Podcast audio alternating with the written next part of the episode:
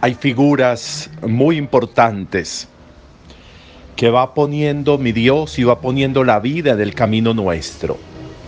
Figuras valiosas que nos pueden poner en el papel importante de protagonismo en la vida o que pueden generar también de manera conveniente un proceso antagónico, es decir, o personas que caminan con nosotros o en oposición a nosotros.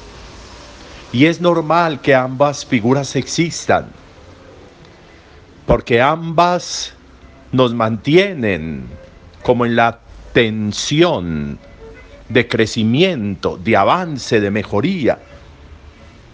No podemos quitar del medio a los antagonistas, porque nos ayudan a crecer. Ni podemos tampoco dejarnos como comer carreta de todo lo que nos dicen en estímulos a veces no sinceros, quienes caminan junto a nosotros.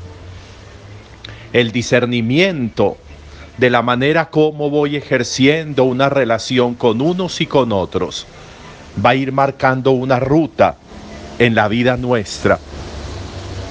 Y por eso siempre será importante que nosotros estemos en capacidad de ir depurando y de ir avanzando. Poner atención en las figuras que nos va presentando la vida y que nos va presentando la fe nos ayudará muchísimo. Hoy podemos poner la mirada en varias figuras importantes que yo quisiera que nos sirvieran de reflexión. Pues la primera será Moisés. Vamos terminando la lectura de Moisés, de la vida de Moisés. Todo lo que había sucedido en Meribá, cuando, cuando Dios promete darle agua a los israelitas por la protesta, por la reyerta que armaron en el desierto. Dios lleva a Moisés al monte Nebo y del monte Nebo, en la altura del monte Nebo, le muestra toda la tierra prometida, toda la tierra que él va a darles, incluyendo la ciudad de las palmeras, Jericó. Pero Moisés no va a entrar allí, a esa tierra prometida. Moisés va a morir allí, en el monte Nebo. Pero lo bonito es la descripción que hacen de Moisés, en la, en la manera de contar los años, el tiempo, la vida en el Antiguo Testamento nos van a decir que él vivió 120 años. Pero nos van a decir una característica muy importante. Nos van a decir que a pesar de todos esos años, Moisés jamás perdió ni su vigor, ni sus fuerzas, ni sus capacidades. Que no las perdió, que las mantuvo vigente, que hasta último momento ejerció la vida y ejerció todo el poder que Dios le había dado, le había conferido. No dejó perder el vigor. A pesar de las dificultades, a pesar de un pueblo rebelde, a pesar de la oposición, a pesar de los comentarios, a pesar de las envidias, no dejó perder el vigor, no dejó perder la capacidad. Siguió ejerciendo ese ministerio, siguió, ejerciendo eso que el Señor le estaba ofreciendo. Qué interesante poder ver ahí la vida de nosotros.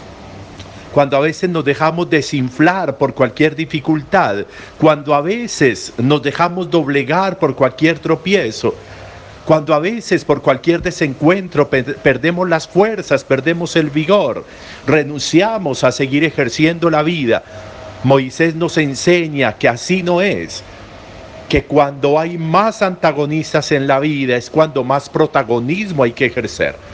Que cuando hay más antagonistas que ponen de pronto como palo en la rueda en el camino nuestro, es cuando con más fuerza debemos caminar, con más vigor debemos caminar. Cuando algo o alguien me quieren ver mal es cuando mejor tengo que ponerme cuando mejor tengo que presentarme, cuando mejor tengo que ejercer la vida. Pero no me dejo doblegar, no me dejo desinflar, no me dejo como meter para el revés, para ocultarme. No. Y Moisés nos enseña eso. Miren qué interesante. primera reflexión importante para que nos hagamos con una figura que se nos ofrece. Otra figura hoy es Santa Clara. Santa Clara que viendo lo que hacía San Francisco de Asís allí en Asís, Santa Clara se enamora de eso que está haciendo Francisco, de esa opción que está haciendo por una vida cristiana sin, sin ambajes, sin, sin nada dorado, como sin, como sin contrapices, con nada. Se mete de lleno a ejercer también desde la feminidad una vida de fe. Y allí, junto al lado de la iglesia de, de San Damián, donde Dios le habla a Francisco, allí inicia mm, Santa Clara el convento de las Clarisas. Unos conventos que todavía existen y que entre nosotros tenemos monasterio de hermanas Clarisas. Santa Clara decidió como San Francisco dedicarse desde la pobreza, desde la vida en común, desde la vida célibe, no a alejarse del mundo, sino a tener claridad de la relación con el mundo, con la atención a los más pobres, con la atención al mundo a través de la oración.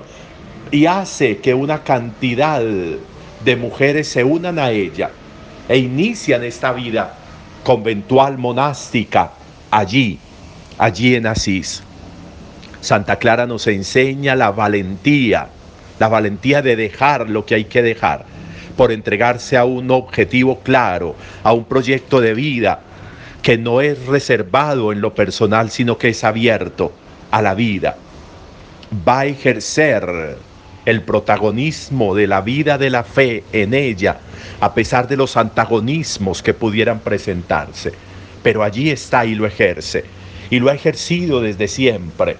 Muchos siglos llevan las clarisas con el espíritu de Santa Clara, iluminándonos la vida, acompañándonos desde la oración y desde el servicio a los más pobres. Santa Clara nos ayuda hoy.